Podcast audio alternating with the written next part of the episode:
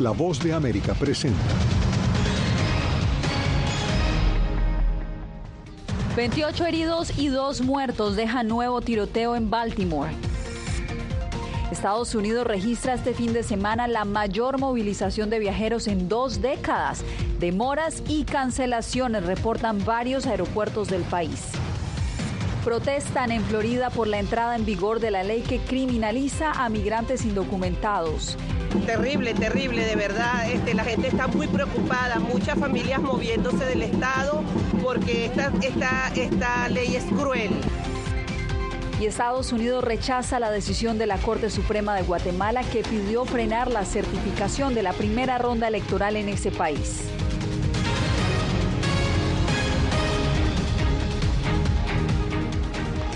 ¿Qué tal? Desde Washington inicia esta semana de información. Soy Yasmín López.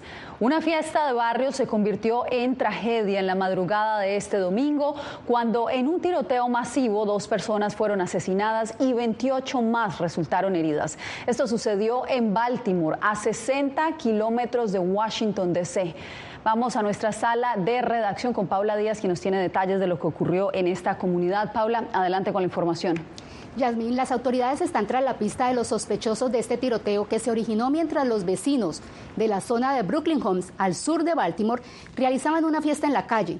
Ellos aseguran que escucharon más de 20 disparos y el resultado fue la muerte de una adolescente de 18 años y otro de 20. Una adolescente de 18 años, identificada como Alaya González, fue declarada muerta en el lugar del tiroteo y Kailes Fakbemi, de 20 años, murió en un hospital. La policía de Baltimore informó que de los 28 heridos, tres personas se encuentran en condición crítica. Las autoridades calificaron el hecho como un acto de locura. Estamos lidiando con un problema social, un tiroteo masivo donde un desacuerdo se convierte en 28 personas baleadas. Esto es una locura. Esto no puede ser la sociedad en la que se espera que vivamos. Cientos de personas celebraban el fin de semana largo del 4 de julio cuando pasada la medianoche se escucharon entre 20 y 30 disparos, según los testigos. Espero que esta gente no duerma bien porque nosotros no vamos a dormir hasta que los saquemos de las calles. La escena era caótica, vasos desechables y mesas plegables tiradas. Esta mujer, que prefirió omitir su nombre, estaba en su carro cuando se escucharon los disparos. Dijo que dos jovencitas se le acercaron y le dijeron que les habían disparado. Muchas personas fueron baleadas. Fue horrible, fue duro, familias corriendo, llorando. Bueno, ahora la policía está pidiendo la ayuda del público para encontrar a los sospechosos, pero han solicitado que les envíen videos del evento y compartan información que lleve a la captura de los responsables. Estaremos pendientes de lo que suceda en este caso. Quedamos pendientes del desarrollo de esta información. Gracias, Paula. Estados Unidos reporta una cifra de viajeros que no se registraba desde hace 20 años durante la celebración de la independencia. Más de 50 millones de personas se movilizan por carretera y por aire durante este fin de semana. Tenemos a Jacopo Luzzi en el aeropuerto Ronald Reagan, aquí en Washington, D.C. Jacopo, ¿cuál es la situación en este momento? Bueno, Yasmin, hemos visto muchas eh, cancelaciones y demoras en estos días, pero ya este lunes por la tarde, buena noticia, la situación parece ser mejor, con solo 2.000 retrasos y 120 cancelaciones alrededor del país. Además, hoy menos personas han viajado en comparación con este fin de semana. Sin embargo, quien eh, empieza a viajar, quien apenas está iniciando el viaje este lunes, eh, claro, enfrenta sin embargo, incertidumbre porque hay aún problemas como las tormentas y la falta de personal en las aerolíneas y en los aeropuertos. Comienza una semana de vacaciones sin precedentes en Estados Unidos, de las carreteras a los cielos en la víspera del Día de Independencia del 4 de julio, con más de 50 millones de personas en viaje. La Administración de Seguridad en el Transporte anunció que inspeccionó a 2,88 millones de pasajeros el viernes, el más alto que la agencia haya nunca registrado en un solo día. Sin embargo, 10 minutos antes de que se suponía que debían comenzar a abordar, se comunicaron con el comunicador y dijeron que el vuelo a Indiana estaba cancelado y yo estaba como, ¿están bromeando? De hecho, los viajeros continuaron enfrentando problemas y cancelaciones en estos días. Mal tiempo, fallas tecnológicas y la escasez de personal serían las razones por las interrupciones masivas. Las aerolíneas culpan por este caos a la Administración Federal de Aviación por no haber empleado suficiente personal, pero la administración Biden rechaza tales acusaciones. Oh, Permítame ser muy claro, incluso según los propios datos de la industria, los problemas de personal de control de tráfico aéreo representan menos del 10% de los minutos de retraso en el sistema sistema. Creo que la mayoría de los pasajeros entienden que nadie puede controlar el clima, pero cualquier cosa que está bajo control de las aerolíneas y cualquier cosa que podríamos hacer del lado de las FAA, deberemos seguir presionando. Las aerolíneas están recurriendo a asistentes de vuelo fuera de servicio para llenar los vacíos en la capacidad, pero varios analistas afirman que nunca habían visto un tal caos en Estados Unidos, con los problemas que podrían seguir adelante todo este verano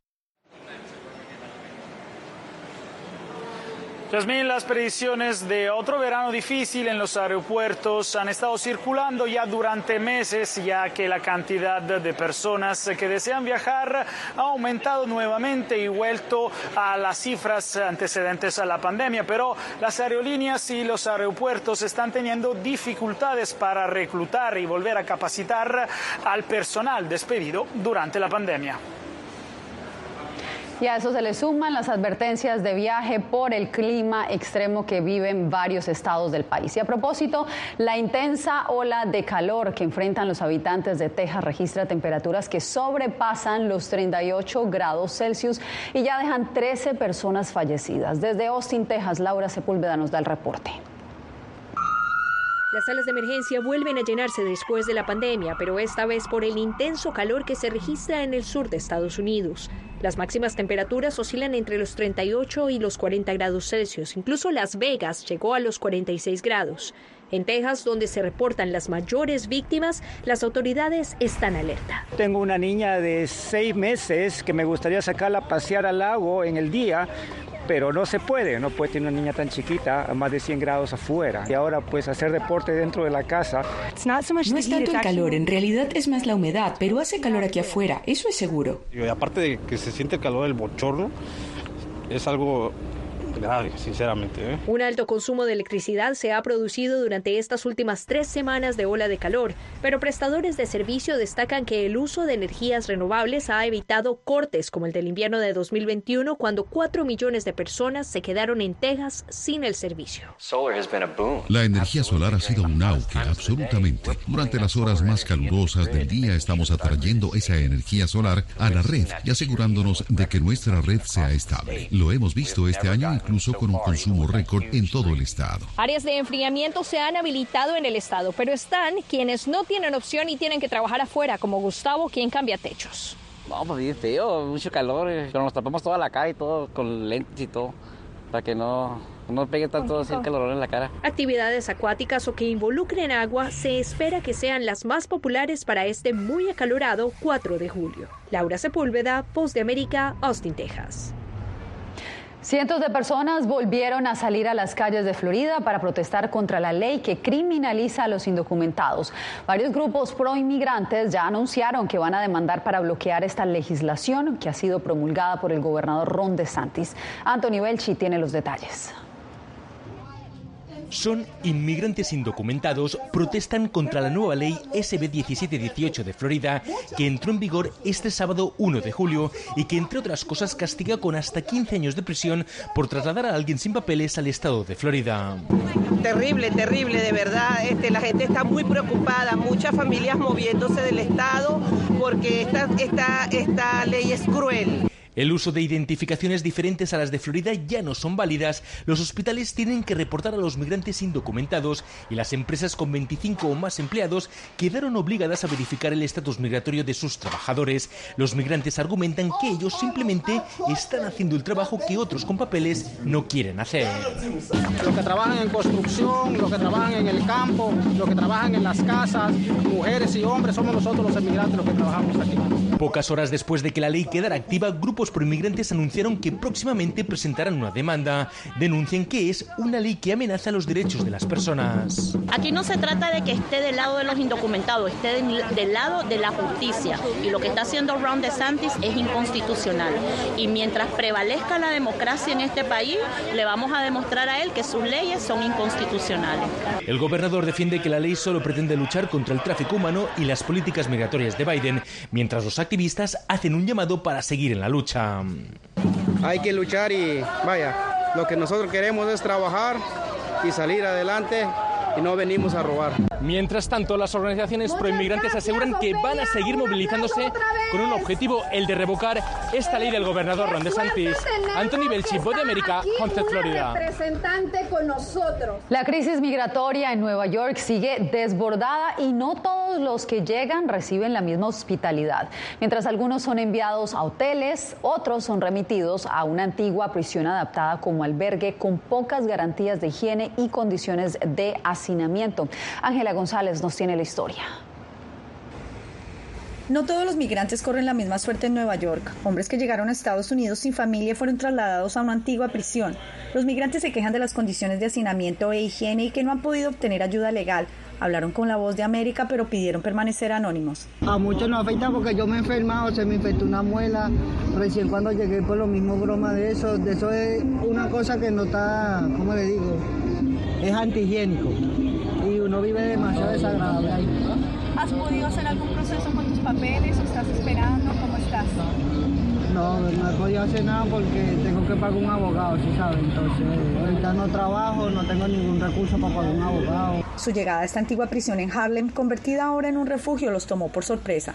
Hicimos una fila, nos registraron que nos iban a dar la habitación cuando nos dimos la sorpresa de que entramos y una habitación de 9, 10, de 11. Sin asesoría legal, este migrante colombiano teme ser deportado. La verdad no hemos metido el asilo, la verdad por la cuestión de que, por el miedo de la cuestión de que dicen que van a deportar. No es el caso de Misael, venezolano que llegó con su familia desde Chile y fue ubicado de inmediato en una habitación privada y ya tramitó su documento de identificación. Además, recibió atención médica. ¿En qué lo ayudaron hoy, por ejemplo? En todo, en, la vacuna, en la vivienda, en la comida, todo bien, gracias a Dios. El sanitario más reciente que acaba de abrir la ciudad y donde se espera entregar diferentes servicios a al menos 500 familias de migrantes que acaban de llegar. Ángela González, Voz de América, Nueva York. Estados Unidos expresó su preocupación por la decisión de la Corte Constitucional de Guatemala que frenó la certificación de la primera ronda de elecciones presidenciales. Eugenia Sagastume nos tiene todos los detalles. Una semana ha pasado de las elecciones generales en Guatemala y el panorama se complica después de que nueve partidos políticos presentaran una acción de amparo ante la Corte de Constitucionalidad por supuestas inconsistencias entre las actas de conteo de votos y los datos ingresados al sistema informático. Después de una reunión extraordinaria, la Corte resolvió que debe convocarse a una nueva revisión de escrutinio para verificar que los resultados no se hayan alterado. El partido Semilla y su candidato Bernardo Arevalo, que va a segunda vuelta, considera que esta resolución es está fuera del marco legal y que amenaza la segunda vuelta electoral. Amenaza con diferir indefinidamente la segunda ronda. La otra candidata que estaría en segunda vuelta, Sandra Torres del Partido UNE, indicó que no están pidiendo la repetición de elecciones. Lo único que queremos es darle legitimidad al proceso. Aquí nadie está pidiendo repetir, repetir elecciones. En un comunicado, el secretario de Estado Anthony Blinken aseguró que Estados Unidos está profundamente preocupado por los esfuerzos de interferir en el resultado de las elecciones y que esto amenaza la legitimidad de su proceso democrático. En tanto, los observadores nacionales e internacionales hacen un llamado a respetar la voluntad del pueblo. La voluntad expresada en las urnas por los ciudadanos de Guatemala debe ser respetada. El Tribunal Supremo Electoral indicó que aún no oficializará los resultados de las elecciones del 25 de junio, cumpliendo con la orden de la Corte de Constitucionalidad. Eugenia Sagastume, Voz de América, Guatemala. Este lunes, el portavoz del Ministerio de Relaciones Exteriores de Irán condenó enérgicamente los ataques israelíes en Cisjordania ocupada. Este ataque es la mayor operación en Cisjordania en más de 20 años. Unos mil soldados israelíes lanzaron la ofensiva por aire y tierra contra un denso campo de refugiados dentro de Jenin, que Israel describe como un centro de actividad militante. Al menos ocho personas murieron y 50 habrían resultado heridas según el Ministerio de Salud palestino. Las fuerzas de defensa de Israel aseguran que la operación continuaría indefinidamente. Cuando volvamos, el chavismo inhabilita a la candidata presidencial de la oposición venezolana, María Corina Machado, y la comunidad internacional reacciona. Les contamos en instantes.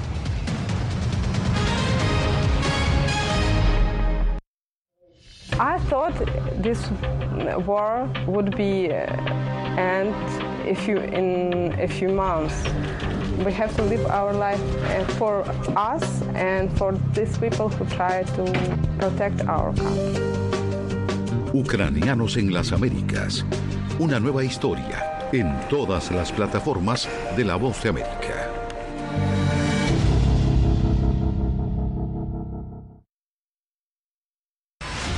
Vencer la autocensura, poder mantener los medios abiertos. Periodismo, la prensa libre importa. Una coproducción de La Voz de América y TVB. Expuestos a una vulneración de sus derechos básicos. Disponible en vozdeamerica.com.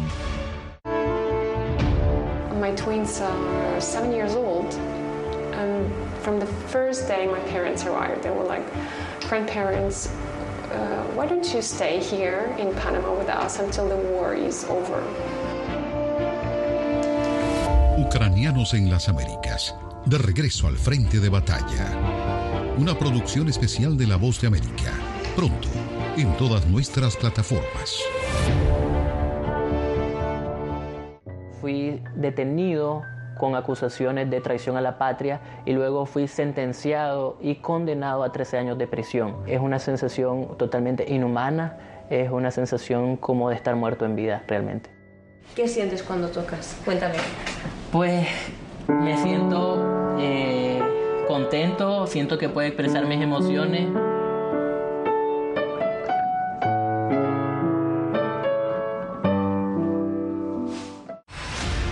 Que la cooptación de las instituciones es uno de los graves problemas que tenemos. Periodismo, la prensa libre importa, una coproducción de La Voz de América y Guatevisión. Una de las patas que sostiene la democracia debe ser la libertad de prensa. Disponible en vozdeamerica.com.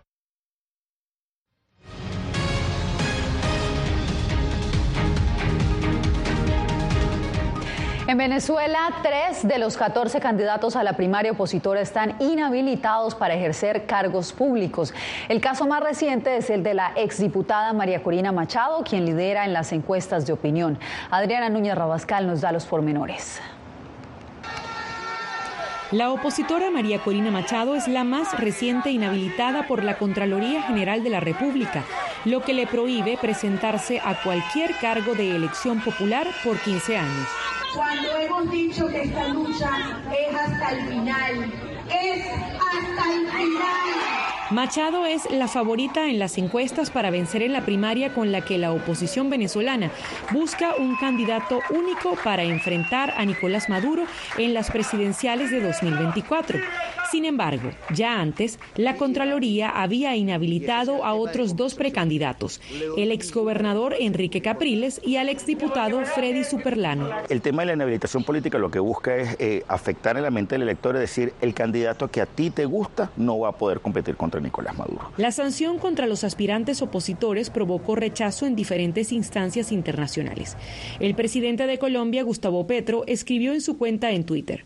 Es claro que ninguna autoridad administrativa debe quitar derechos políticos a ningún ciudadano. Mientras, en un comunicado, el Departamento de Estado de Estados Unidos declaró que la decisión de inhabilitar a María Corina Machado para participar en el proceso electoral priva al pueblo venezolano de derechos políticos básicos. Este pronunciamiento fue respondido de inmediato por el gobierno de Venezuela, que en un mensaje oficial señaló que los Estados Unidos no tienen moral ni derecho de opinar sobre los procesos políticos en nuestro país, el cual ha demostrado ampliamente que es soberano e independiente. Los partidos políticos opositores aún no han definido qué decisión tomarán si el candidato que resulte electo en la primaria es uno de los inhabilitados y luego el gobierno le impide presentar esta postulación para la elección presidencial de 2024. Adriana Núñez Rabascal, Voz de América, Caracas. En el estado mexicano de Chiapas, las parteras salvan vidas todos los días, pero su labor no es reconocida económicamente, por lo que enfrentan serias dificultades. Anareli Palomares nos envía la historia. En un mes, 37 partos.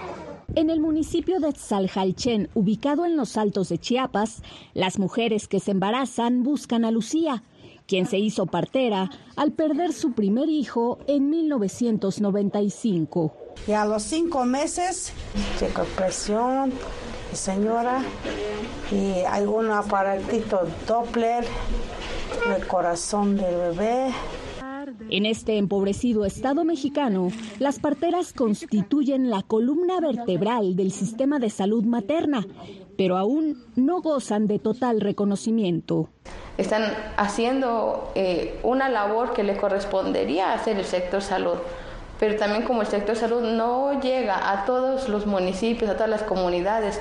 Atienden a las mujeres en los momentos más vulnerables, pero no son remuneradas. A veces esa voluntad, muchas de mis compañeras parteras pues solo les dan como una despensa cuando les va bien, cuando no pues solo las gracias. Se encargan de tareas como la planificación familiar, la vigilancia de la lactancia, la atención en el parto y hasta de traducir. Porque por la mayoría de veces las parteras que hablan su lengua materna también hablan el español por estas situaciones que tenemos que comunicarnos para, para poder salvar pues dos vidas. Todo esto llevando un control de las mujeres que atienden a diario.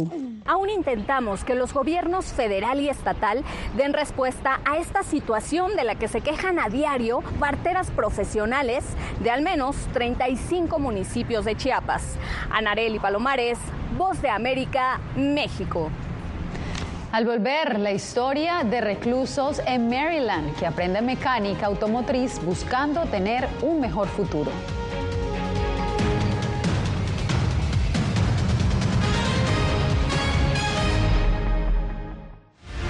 Poder ser la voz de la denuncia de tantas personas que sienten fuertemente vulnerados sus derechos. Una de las, de las patas que sostiene la democracia debe ser la libertad de prensa. Periodismo, la prensa libre importa, una coproducción de La Voz de América con nuestras afiliadas en la región. ¿Cómo garantizar que las voces lleguen a quien tienen que llegar? Impunidad, indolencia de la justicia son nuestros principales enemigos. Disponible en vozdeamerica.com. Algo he aprendido estos últimos años y es el darme cuenta de que nosotros podemos planear todo, pero que la vida tiene cosas para vos que no te imaginas. Me duele porque estoy aquí por ese país que hoy me quitaron.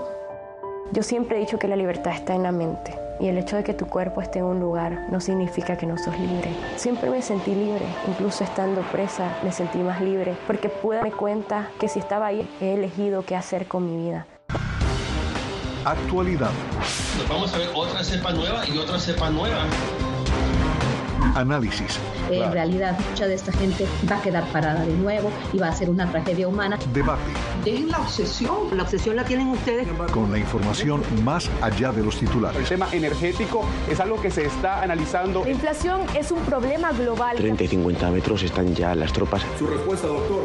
Todas las semanas por La Voz de América fui detenido con acusaciones de traición a la patria y luego fui sentenciado y condenado a 13 años de prisión. Es una sensación totalmente inhumana, es una sensación como de estar muerto en vida realmente. ¿Qué sientes cuando tocas? Cuéntame. Pues me siento eh, contento, siento que puedo expresar mis emociones.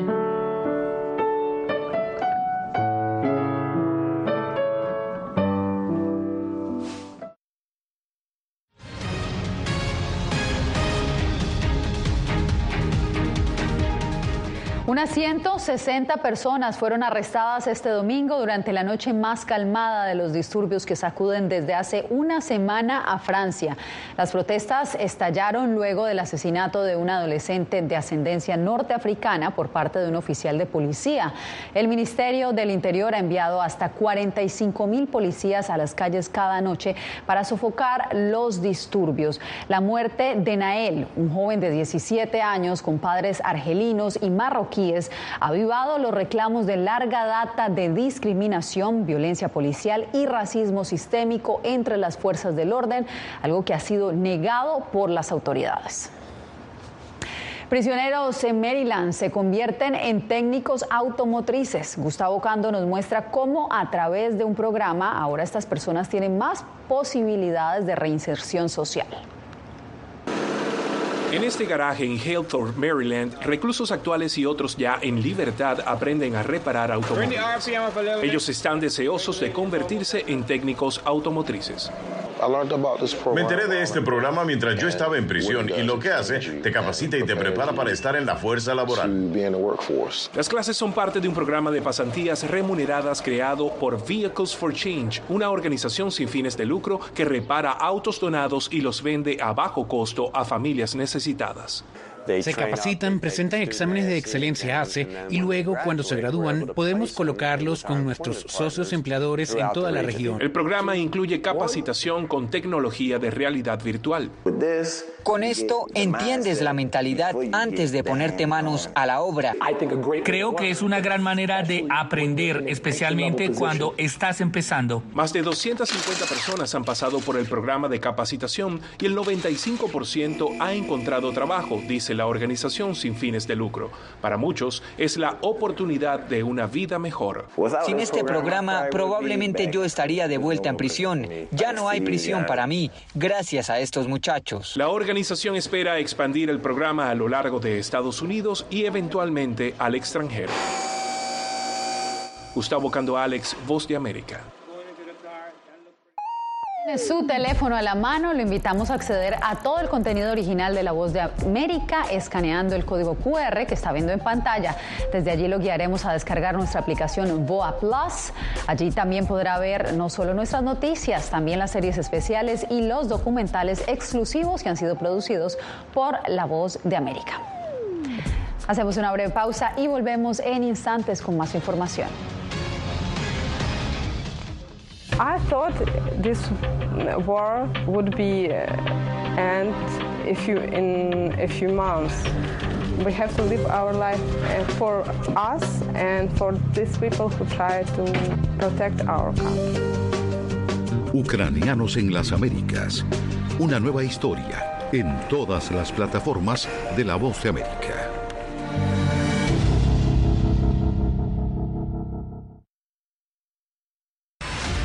Vencer la autocensura, poder mantener los medios abiertos. Periodismo, la prensa libre importa, una coproducción de La Voz de América y TVB. Expuestos a una vulneración de sus derechos básicos. Disponible en vozdeamerica.com. My twins are seven years old, and from the first day my parents arrived, they were like, grandparents, uh, why don't you stay here in Panama with us until the war is over? Ucranianos en las Américas, de regreso al frente de batalla. Una producción especial de La Voz de América, pronto, en todas nuestras plataformas. Fui detenido con acusaciones de traición a la patria y luego fui sentenciado y condenado a 13 años de prisión. Es una sensación totalmente inhumana, es una sensación como de estar muerto en vida realmente. ¿Qué sientes cuando tocas? Cuéntame. Pues me siento eh, contento, siento que puedo expresar mis emociones.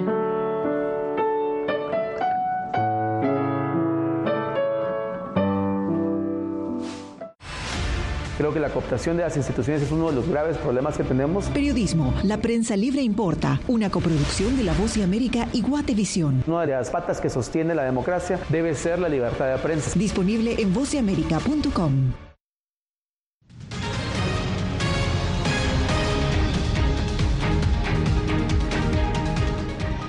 Alisten sus maletas porque el sueño de llegar a la casa de Barbie vuelve a hacerse realidad. Airbnb puso en su lista de alquiler la casa donde se filma la más reciente versión de la película Barbie.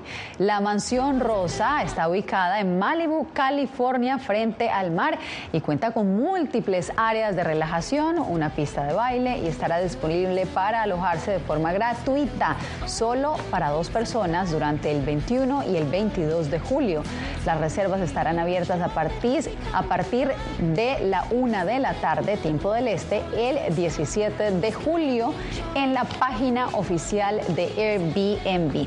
Allí está la oportunidad, solamente tiene que aplicar. Con esta historia llegamos al final de esta emisión. Les informó Yasmín López.